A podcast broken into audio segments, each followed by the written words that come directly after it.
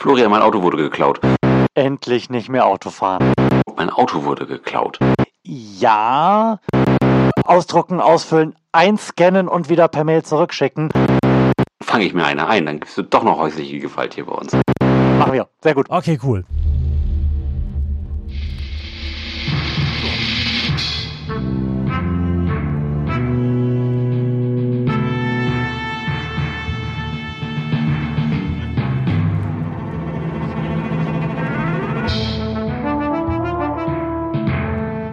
Herzlichen Glückwunsch zur 134. Episode des Florian Primel Podcast mit Lars Holscher.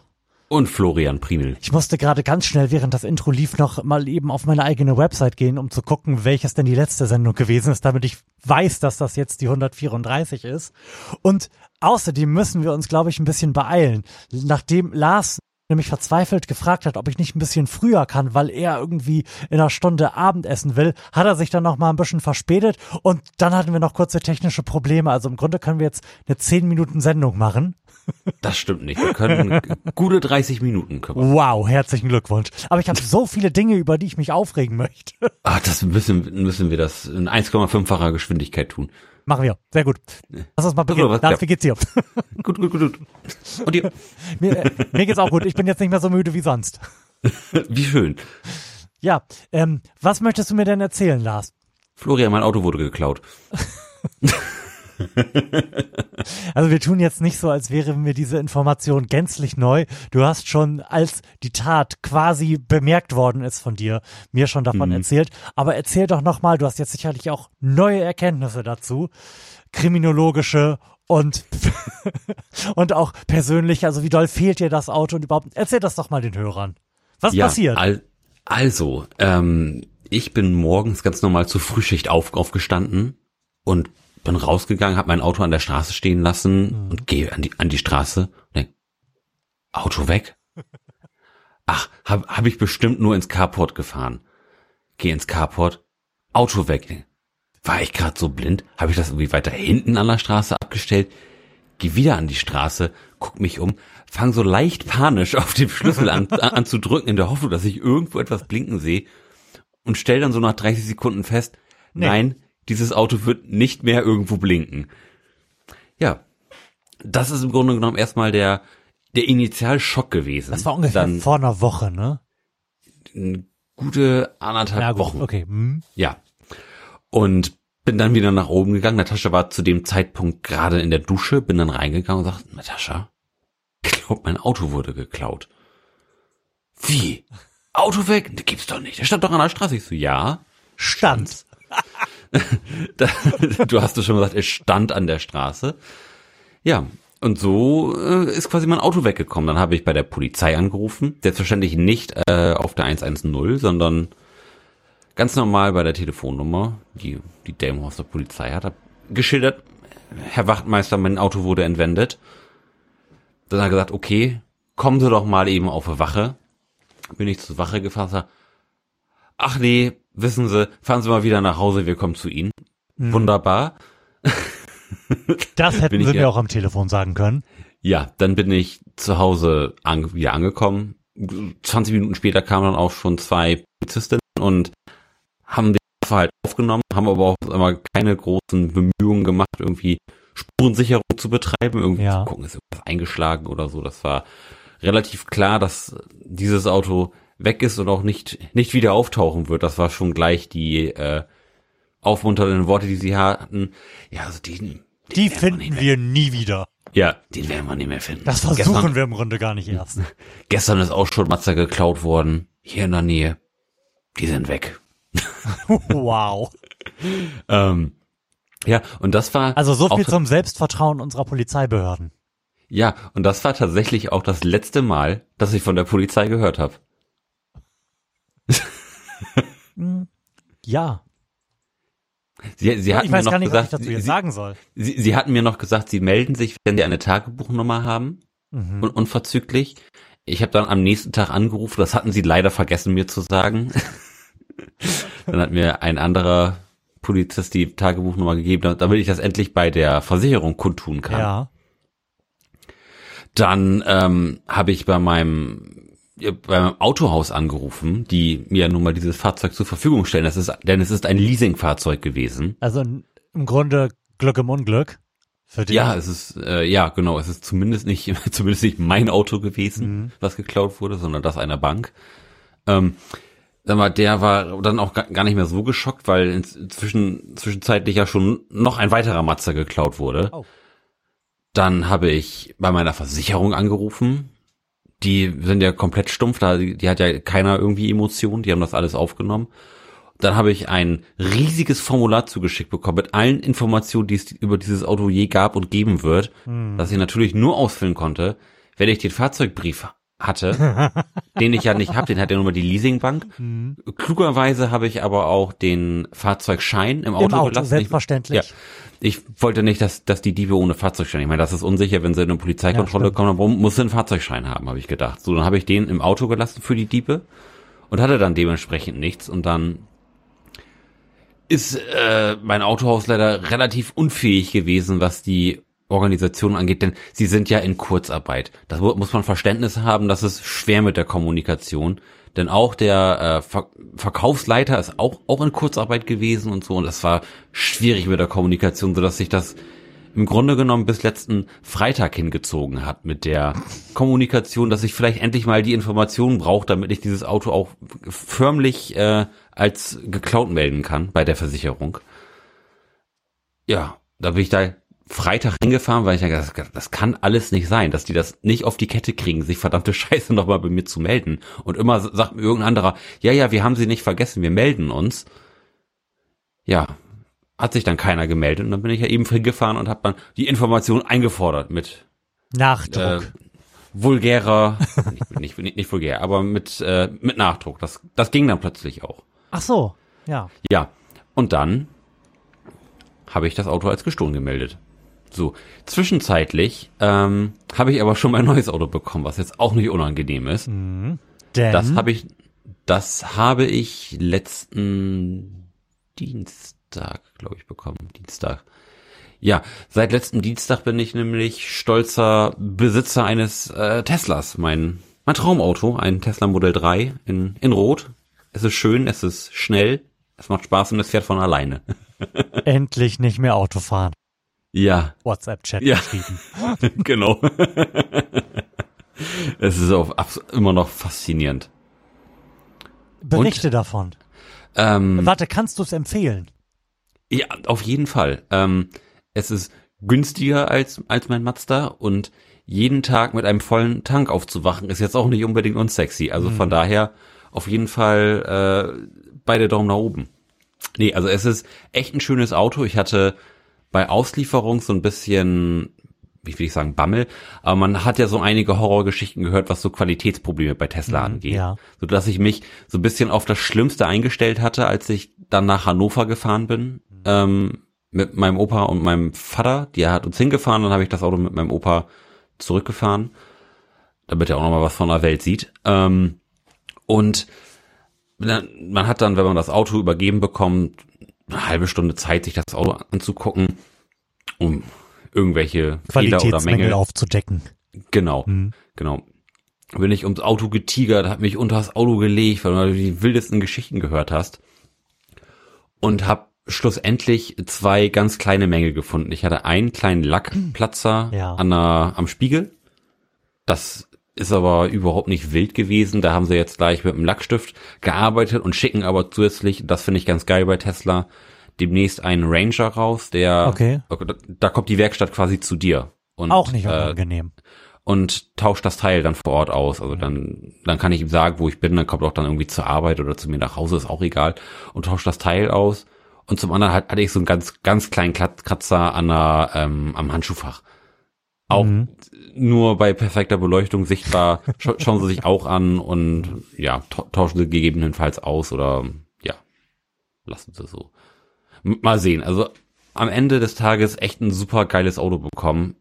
Spaltmaße megamäßig schick von innen, alles toll, keine keine Falten oder so in den Sitzen, also alles alles perfekt, so wie es sein soll. Ich bin sehr, sehr zufrieden und auch das Personal bei Tesla wahnsinnig toll gewesen. Ich hatte dann ja angerufen und erzählt, dass ich leider mein Auto irgendwo verloren habe und jetzt keins ja. mehr habe. Ähm, und dann haben sie quasi Himmel und Hölle in Bewegung gesetzt, dass mein Auto früher kommt. Also es, es ist, glaube ich, am irgendwie am 25. Februar oder sowas in äh, Seebrücke in Belgien angekommen mit dem Schiff. Ja. Und dann haben sie sich quasi alles gegeben, um dieses Auto irgendwie auf einen früheren LKW zu bekommen, weil eigentlich sollte die Auslieferung erst Ende nächster Woche sein. Mhm. Dann haben sie es irgendwie hingekriegt, dass das Auto dann da irgendwie nach vorne gefahren wurde auf einen neuen LKW und früher dann nach Hannover und so. Super geil. Ja, und haben das ermöglicht, dass ich jetzt schon wieder ein neues Auto habe und im Grunde genommen nur irgendwie vier Tage ohne Auto war oder so, was super geil war. Ja, krass. Also, daher habe ich überhaupt nichts zu beklagen. Wobei ich auch sagen muss, in der Zwischenzeit hatte ich trotzdem ein Auto. Da hat mir nämlich mein geiler Bruder sein Auto gegeben. Hm, okay. Also von daher alles, alles perfekt gewesen. Und daher hattest du im Grunde bis auf den initialen Schreck und den unangenehmen Kontakt mit dem Autohaus da keinerlei Einschränkungen durch. Nee, nee, also mhm. nee. Ich sag mal, die Einschränkung, das ist jetzt halt dieser, dieser ganze Scheißpapierkram. Da habe ja, ich schwer keinen Bock drauf, aber mhm. gut, das, das hilft jetzt alles nichts. Da, da müssen wir jetzt durch. Und da ist ja zumindest auch ein Ende absehbar, denn was, was ich jetzt auch gelernt habe, also ein Auto ist auch erst nach vier Wochen offiziell verschwunden. so. Stimmt, es, es könnte ja irgendwie, hast vielleicht unter der Fußmatte vergessen. Du, das, das passiert öfter als man denkt, mhm. sag ich dir. Nee, also nach, nach vier Wochen ist das Auto erst offiziell weg. Und auch erst, auch erst vier Wochen, nachdem du es deiner Versicherung mhm. förmlich gemeldet hast. Hm. So. Gut zu wissen. Ja, ich hatte vorher auch noch nie von jemandem gehört, dem ein Auto geklaut wurde. Nee. Also, ich, ich, denke, ich war auch gar nicht scharf darauf, dass, dass ich dann derjenige bin, von dem ich das gehört habe. Nein, du bist ja, dann ja derjenige, von dem die anderen das endlich hören. Ja, ja. Wie das denn so abläuft. Mm, das sind ja so Sachen, die hast du noch nie gemacht. Und da, mhm. da, da hat auch, auch keiner einen Plan von, weil halt niemandem das Auto geklaut wird. Du stehst ja mit deinem Talent und, und, und fragst dann die Polizistin, was mache ich denn jetzt? Machen. also, spannend auf jeden Fall. Hm. Ja, also ich habe gar nicht so viel zu berichten, aber apropos Papierkram und vielleicht nutze ich das so ein bisschen als Aufhänger. Ähm, wir haben jetzt Papierkram bekommen und zwar zwei unserer drei avisierten äh, Kindergartenplätze wurden uns bereits abgesagt.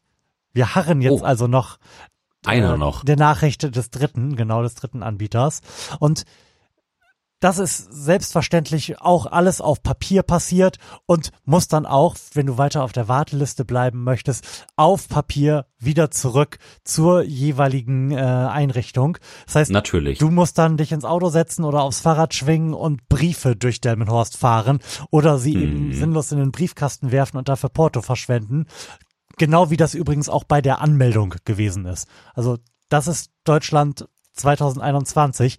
Erstens gibt's nicht genug ähm, Kita-Plätze und zweitens musst du dich dann auch noch irgendwie mit Papierkram rumschlagen. Das höchste der Gefühle ist bei ähm, unserem, bei dem dritten Anbieter gewesen, einem privaten Anbieter, ein PDF, was du zugeschickt bekommen hast, was dann aber natürlich auch nicht selbst ausfüllbar und zurückschickbar war. Das heißt, also im Grunde musstest du das dann auch wieder ausdrucken, ausdrucken, ausfüllen. schreiben. Ja.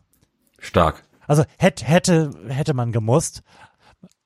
Ausdrucken, ausfüllen, einscannen und wieder per Mail zurückschicken. Aber mhm. wir sind ja versierte Internets-Techies, also ich war in der Lage, da ein Formular draus zu erstellen und denen dann ein beschreibbares PDF zur Verfügung zu stellen.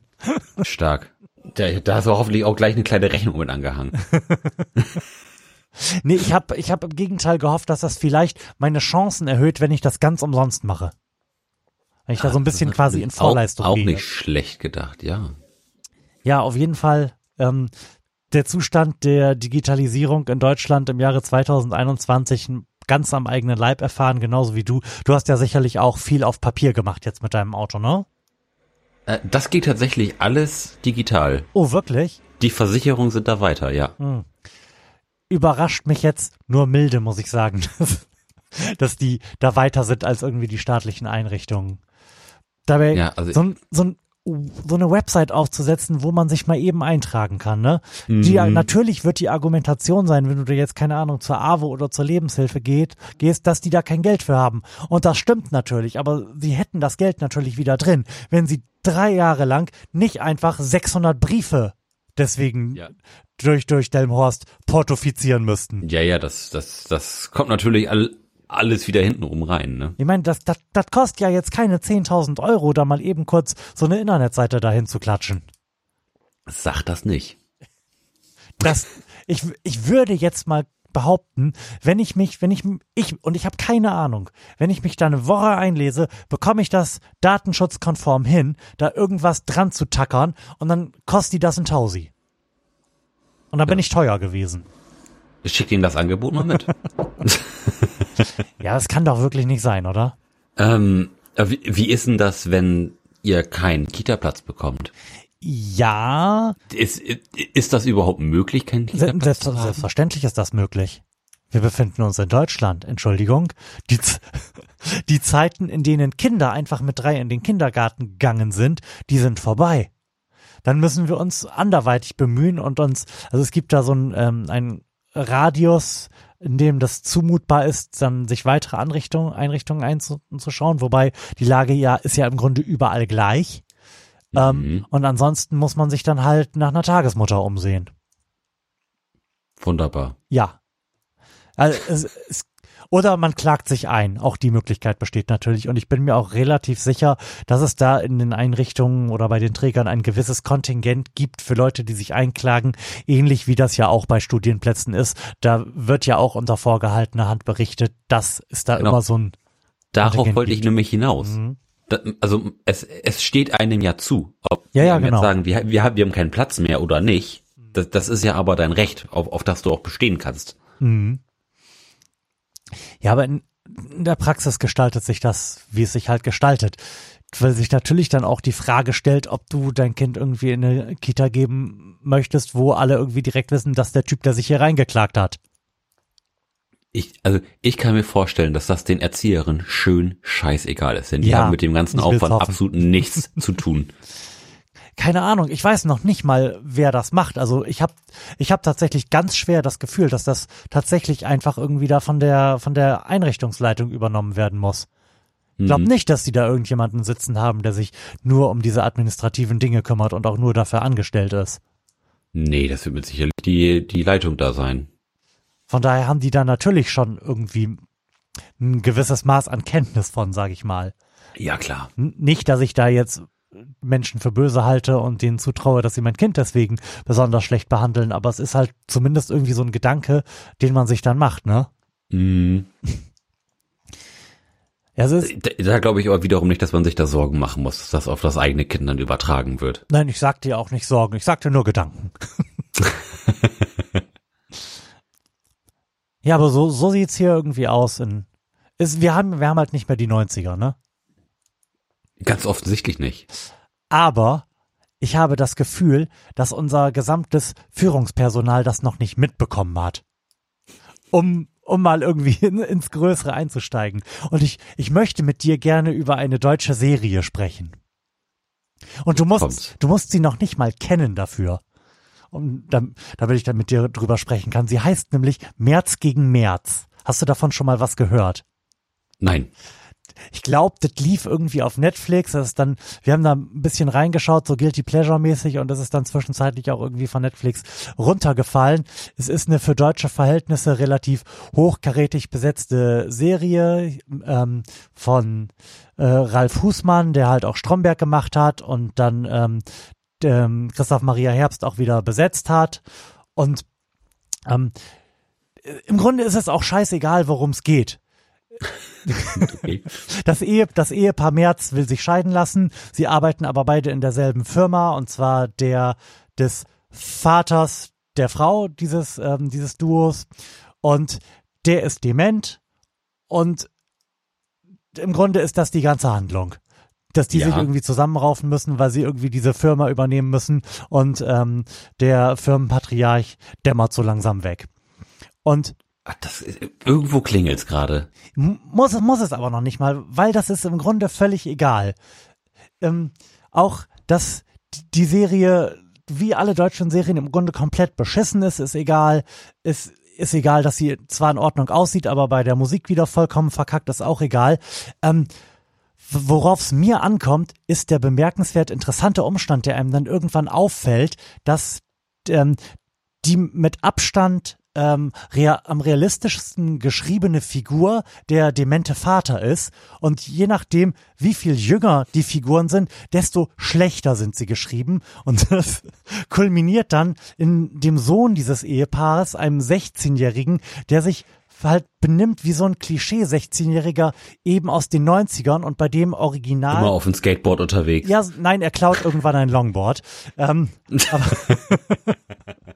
aber bei dem Original an der Innenseite der Zimmertür in krakeliger Schrift Mathe stinkt geschrieben ist.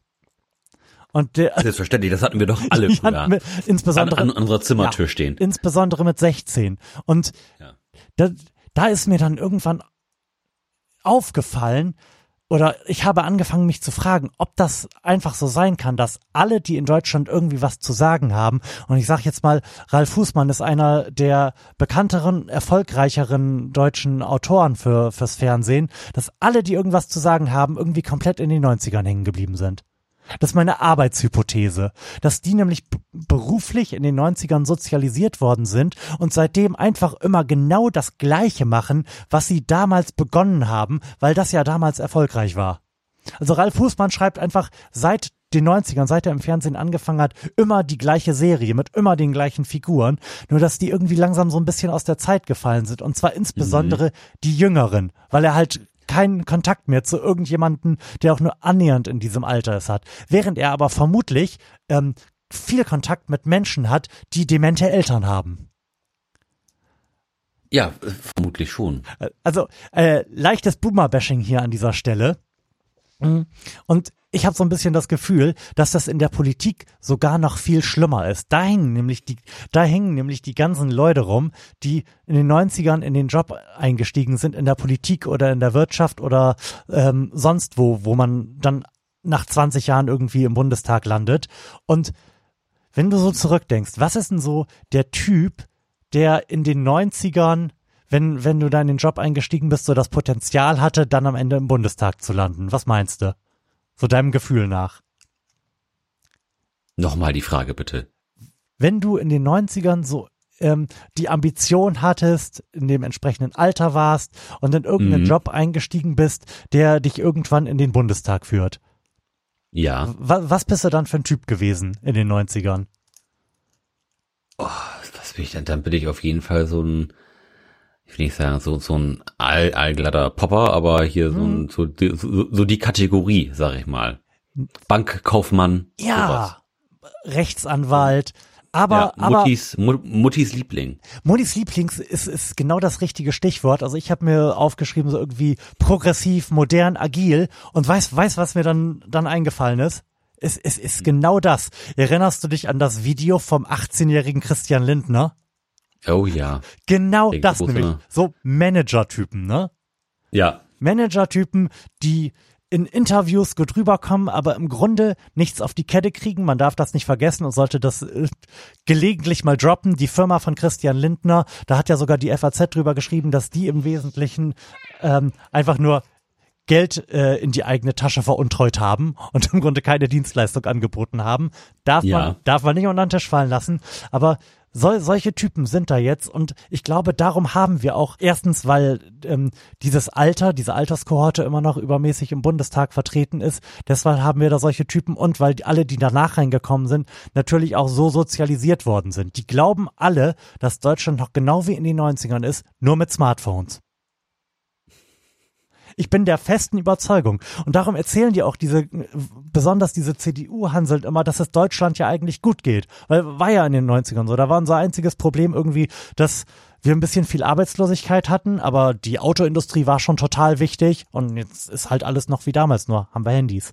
Und es waren halt, ja auch, so- auch ja, Das ist ja auch, auch, auch so ein bisschen wie Angela Merkel, die sich Mitte der 90er irgendwie gegen das äh, schwere Patriarchat auf, aufgelehnt hat und, und sich dagegen ausgesprochen hat und jetzt immer noch ein hauptsächlich männliches Kabinett hat.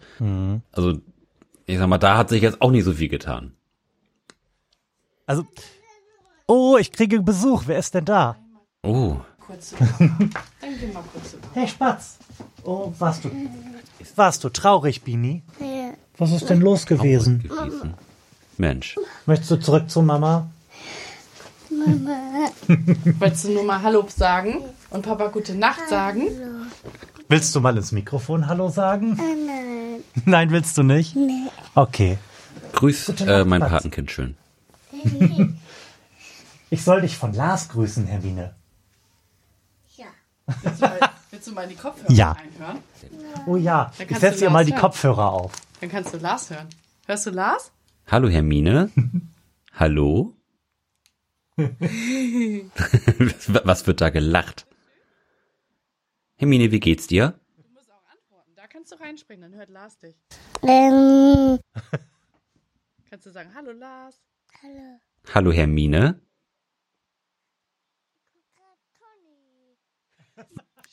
Ach was. So ist das also. Ich nehme die mal wieder, die Kopfhörer, okay? Du Lars auch noch gute Nacht sagen?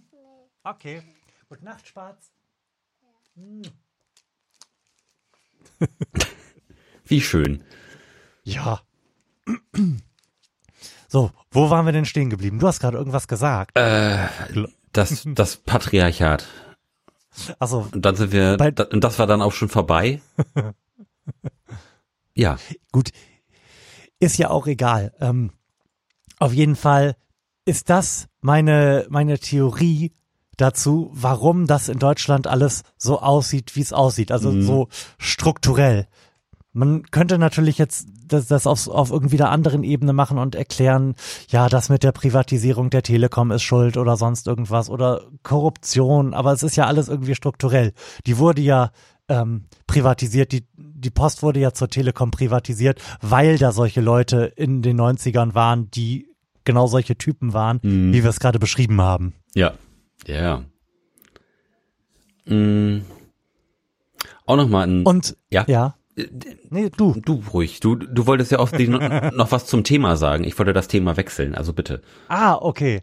Ähm, und ich glaube, die Pandemie wird auch genauso ge gemanagt, und nein, gemanagt ist noch ein viel zu großes Wort dafür. Die, die Pandemie wird Beobachtet. so, wie sie, wie, ja, wird, wird so, wie sie mit Interesse beobachtet wird, beobachtet, ähm, auch weil das Corona-Kabinett mit äh, Scholz, Altmaier, Merkel und Spahn halt nur aus Leuten bestehen, die keine Kinder haben und wahrscheinlich auch seit 20 Jahren kein Kind mehr gesehen haben. Du merkst, dass das andere Leute da anders drüber sprechen. Wenn irgendwie Sandra Zizek oder so im Coronavirus-Update spricht und auch die Journalistin, mit denen die sprechen, dann, dann merkst du, die haben Kinder und für die ist das irgendwie eine ganz andere Nummer. Ja. Ja, ja, klar. Die sind halt, Aber noch, du die wolltest sind das- halt noch ein bisschen in der echten Welt, ne? Das darf man nicht vergessen. Nee, ja, vor allem haben, Ja. haben die irgendwie echte Kosten in der, in der Krise. Die sehen, wenn du gerade ein Schulkind hast, dass, dass da so langsam, auch wenn du dir echt Mühe gibst mit Homeschooling und das wirklich gut machst, dass da so langsam Zukunftschancen am Wegbröckeln sind. Ja. Wo wir, ähm, oder was wir jetzt eigentlich als, als, als gute Überleitung nehmen können, denn ähm, zur Rettung der Schule wird ja oftmals ähm, dieses ganze, diese ganze Schnelltestgeschichte an, angesprochen. Jetzt ist es ja soweit, dass Ah, jetzt ist Ja. es ja soweit, dass, dass Aldi und Lidl schon Schnelltests verkaufen, aber der Bund leider immer noch keine Schnelltests hat. ja, das, es ist wirklich so geil. Wie es, es finden wurde wir das vom- denn?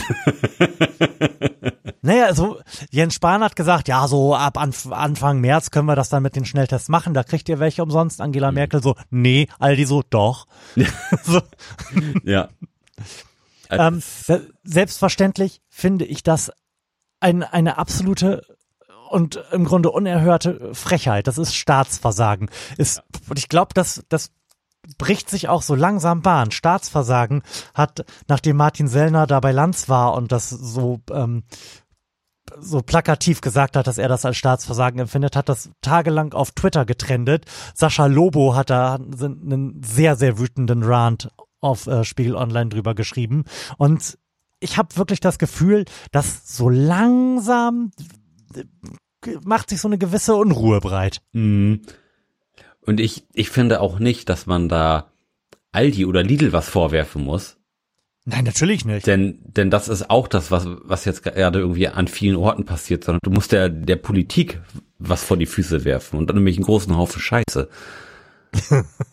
Ja, was, was man, und das kommt jetzt aus meinem Munde mal wirklich deutlich so sagen muss, der Markt hat in der Krise alles besser geregelt als unser Staat. Mm, Und wenn man ihn noch mehr hätte machen lassen, hätte er auch noch mehr besser geregelt. ja.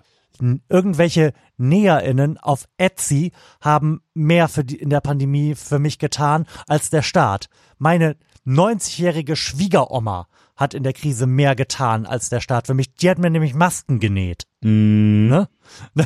Das hat der Staat, also der Spahn hat mir keine Masken ge gegeben. Meine Schwiegeroma schon. ja.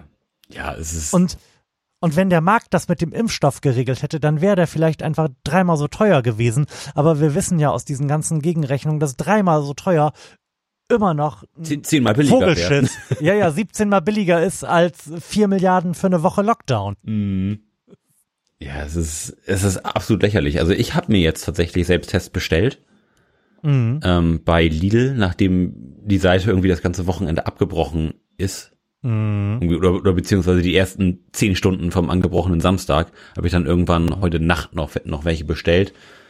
Dass man mal wenigstens ein bisschen was zu Hause hat, dass man mal guten Gewissens sich mal, dass man jemanden sehen kann, den man sonst nicht sieht. Ähm, das finde ich ist schon mal irgendwie was, was fürs, fürs gute Gefühl, für, für mehr, ja leider auch nicht, aber ich sag mal, fürs gute Gefühl auf jeden Fall schon mal schön. Was, was allerdings auch schon gleich wieder ein, ein unangenehmer Beigeschmack war, ist, dass ich dann zuerst beim Aldi gewesen bin und da Schnelltests haben Ja. wollte. Und, Und du warst später als zwei Minuten nach sieben da. ja, se- selbstverständlich. Da, da klebte dann auch schon ein Aufkleber an der Tür. Wir haben keine mehr. Ja, das weiß ich oder das habe ich gelesen und habe dann aber äh, den Fehler begangen, eine der Verkäuferinnen an, anzusprechen, wann denn mal wieder Corona-Tests kommen. So, pass auf, da habe ich die Büchse der Pandora geöffnet. Dann, dann, dann, fing, dann fing die an, mir irgendeine schwurblige Scheiße auf, auf den Tisch legen zu wollen. Corona-Test, was willst, was wollen Sie denn da testen? Das ganze Virus ist doch, ist doch noch nicht. Entschuldigung, da gibt's unterschiedliche Meinungen. Dankeschön. Ich komme nächste Woche nochmal wieder. Scheiße. Oh, das ha- habe ich den Tag echt, echt nicht mehr gebraucht, mir das so eine Scheiße auch noch anhören zu müssen. Und ich sag mal, da weißt du natürlich auch, das Arbeiten bei Aldi ist nicht immer nur geil. Ja, insbesondere nicht, wenn irgendwie 500.000 Leute in den ersten zwei Minuten Schnelltests herausholen wollen. Mhm. Das kann ich mir durchaus vorstellen, dass das irgendwie ein eher unangenehmer Morgen für das Personal da gewesen ist. Sicherlich. Was ich auch total cool fand, ist, dass es das, äh, wenn, wenn, als es dann bei Lidl ging, äh, hat's auch super geklappt. Also von daher war das auf jeden Fall die überlegene Variante und ich finde auch, dass diese, das fünf Tests für knapp 22 Euro finde ich auch absolut okay. Ja, Und unter, kann man mitarbeiten. unter einem Fünfer für einen Test finde ich absolut cool. Ja, also wir haben ja jetzt Tests, aber wissen damit nichts anzufangen. Weil es ja noch keine Teststrategie gibt. Das war auch so einer dieser Momente, wo ich mich dann wirklich ernsthaft gefragt habe, in was für einem Land wir denn hier leben, als ähm, Angela Merkel dann verkündet hat, dass es sicherlich noch den März überdauern wird, eine Teststrategie zu entwickeln. Ja, lächerlich. Absolut lächerlich. Ja, Dass, dass, dass es Schnelltests geben wird, ist im Grunde seit Mai des letzten Jahres bekannt. Dass es Schnelltests gibt, ist eine Tatsache seit Oktober des letzten Jahres. dass wir das Land sind, was, was, was den Schnelltest erfunden hat, ist auch so. Ja. Aber offensichtlich, also ich, ich kann es mir, ich kann es mir wirklich nicht mehr anders als mit dieser Arbeitshypothese, die ich da vorhin formuliert Mhm. habe, erklären. In den 90ern gab es hier schließlich auch keine Pandemie. darum können wir da, darum können wir damit im Grunde nicht umgehen. Deutschland ist einfach kein modernes Land mehr. Deutschland ist im Grunde ein zweite Weltland, rein technologisch. Entschuldigung, das muss man mal so sagen. Ja, das Hast du mal. Ausl hast du mal ausländische Presse gelesen über wie die über die Situation in Deutschland sprechen? Ja, Jetzt mal ganz das, im Ernst. Das, die Leute, das tut einfach nur noch weh. Das tut einfach nur noch weh. die Leute, die sonst Boris Johnson auslachen, lachen über uns. Ja, da- das ist, das, das wollte ich eigentlich nie erleben. Das andere mit dem Finger auf, auf uns zeigen und lachen. Autsch. Autsch. Und und ich habe da, dazu noch so eine, so eine fixe Idee gehabt. Weißt du, was meine Befürchtung dazu ist? Meine Befürchtung dazu ist, dass dieses, diese Art von Staatsversagen in diesem Maße, dass das eine Wahlempfehlung im Grunde ist für Schwarz-Gelb. Das sind dann die nämlich diejenigen, die immer gesagt haben, dass der Staat zu blöd für alles ist und die Pri Privaten es besser können. Dann, die können quasi mit dem Wahlslogan in den Wahlkampf gehen, weniger von uns. Ja. Und, und das, ich betrachte das in der jetzigen Situation als äh, durchaus nicht den schlechtesten Slogan, den man haben kann. Mhm. Also wir haben, wir haben es doch immer gesagt, wir, wir sind zu blöd dazu. Dann wählt uns doch, dann machen wir, machen wir halt mehr privat. Das ist putzig, dass du vor der nächsten Wahl sprichst. Es hat mich letzte, ich glaube letzten Donnerstag oder so, hat mich abends das Forsa-Institut angerufen und, und Ach, geil. Und ich, ich hatte mich da vor, vor Jahren mal, mal angemeldet, Mhm. weil, weil ich ganz gerne so politische Stimmung und sowas, da bin ich, da bin ich immer für zu haben, mal meinen Mhm. Senf dazuzugeben. Und jetzt haben sie angerufen zum Thema politische Stimmung. Und wir haben quasi üb, Und du so. Über die nächste Wahl gesprochen. Und wenn nächsten Ja. Sonntag Bundestagswahl wäre, wen würden sie wählen? Was, was sind die großen Probleme oder was sind die drei großen Probleme in Deutschland? Was ist, ähm, was, was halten Sie von dem und dem? Hat Sie die Corona-Krise finanziell beeinträchtigt? Das, das, voll, das volle Programm. Und ich bin echt gespannt auf die Ergebnisse, denn der scheint da schon wirklich auch mit stramm Idioten zu tun gehabt zu haben, den, den Tag über. Wir hatten dann noch, wir hatten dann noch ein bisschen kurz quasi off, off the line äh, geschnackt. Ja. Und das, das muss alles nicht einfach gewesen sein. Und, und der Mann, der mich interviewt hat, muss selbst nicht so jung gewesen sein. Er ist mit Sicherheit schon Ja. mit Mitte 50, um, um die 60 gewesen. Aber sag mal, wenn der das ganze Thema schon relativ belastend fand, was der sich da angehört hat, dann bin, da bin ich gespannt, was, was das Ergebnis dieser, dieser ganzen Umfrage ist. Fand, fand ich super cool, war voll interessant, da mal mitzumachen. Oh, ich würde auch gerne mal angerufen werden.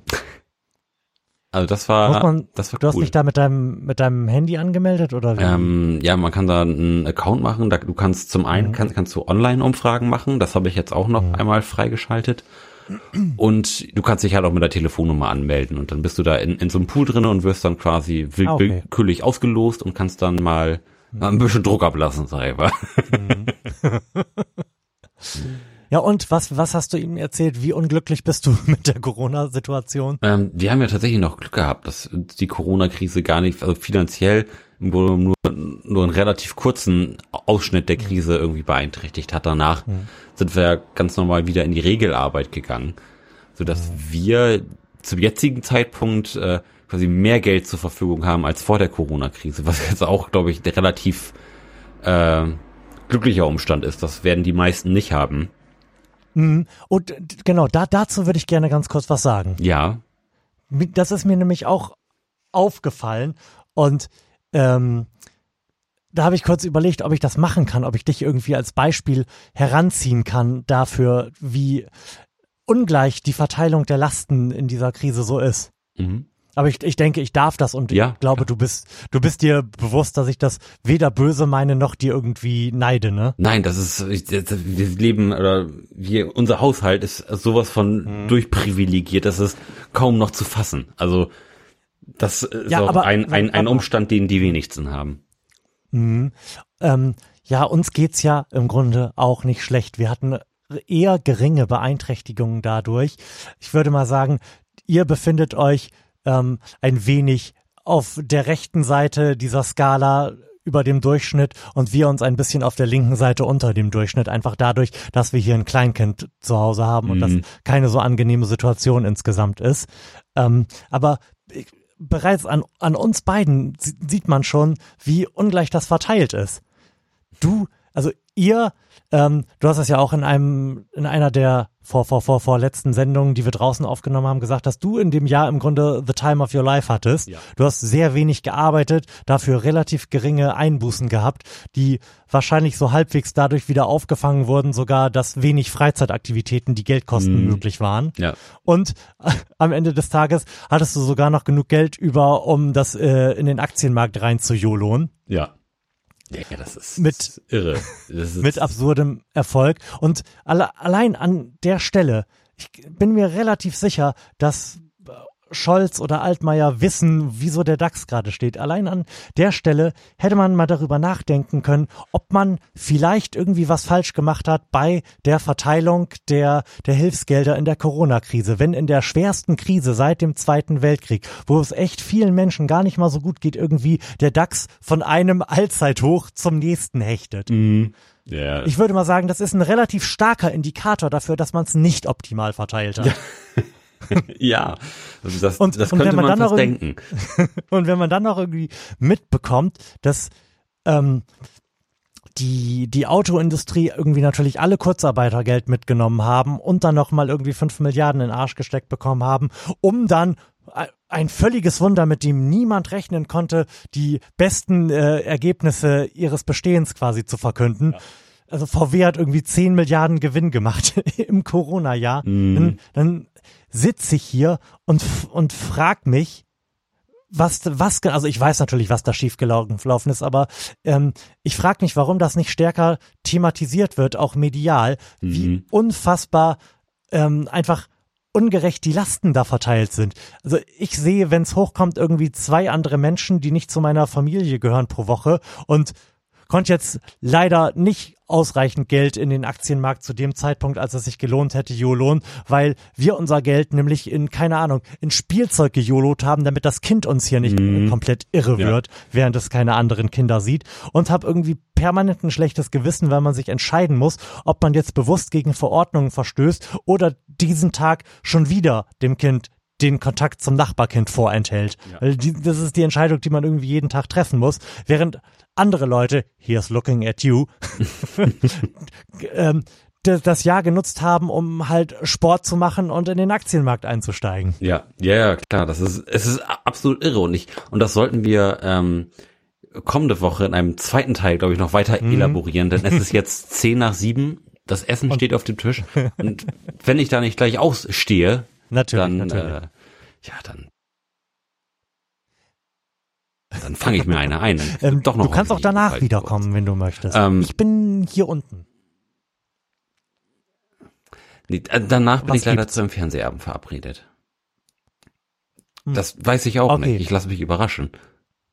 Ich habe die letzten, Wo letzten Wochen viel 90er-Filme geguckt und festgestellt, da war viel, wirklich viel gutes Zeug dabei. Geheimtipp ist äh, Mhm. Running Man mit Arnold Schwarzenegger. Geil.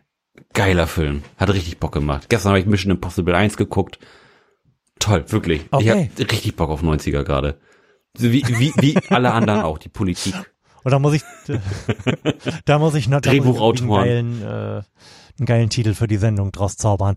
Ja, schade, dass das uns jetzt so spontan rausreißt, Fuck, ja. aber es ist wie es ist. Vielleicht können wir da ja direkt irgendwann in den nächsten Tagen wieder einsteigen. Wir, wir sollten vielleicht, äh, genau, Gut, machen wir. die nächsten Tage auf jeden Fall nachlegen. Das Thema ist heiß und ich bin gespannt, was sich Anfang der Woche Mhm. auch im, im Selbsttestthema tut. Und ob, und ob es da irgendwann mal eine, eine Strategie gibt. Stimmt, da, wir haben, da haben wir überhaupt noch gar nicht drüber gesprochen, über den geilen Stufenplan, den wir jetzt haben, ne? so viel dazu. Mhm. Ja. Ja. Das sollten wir auf jeden Fall Machen Anfang wir. der Woche nochmal elaboriert Mach's gut. besprechen. Tschüss. Schönen Dank für die Aufmerksamkeit. Bis dann. Yes. Tschüssi. Bis bald. Tschüssi. Schöne Grüße. Bis bald. Tschüss.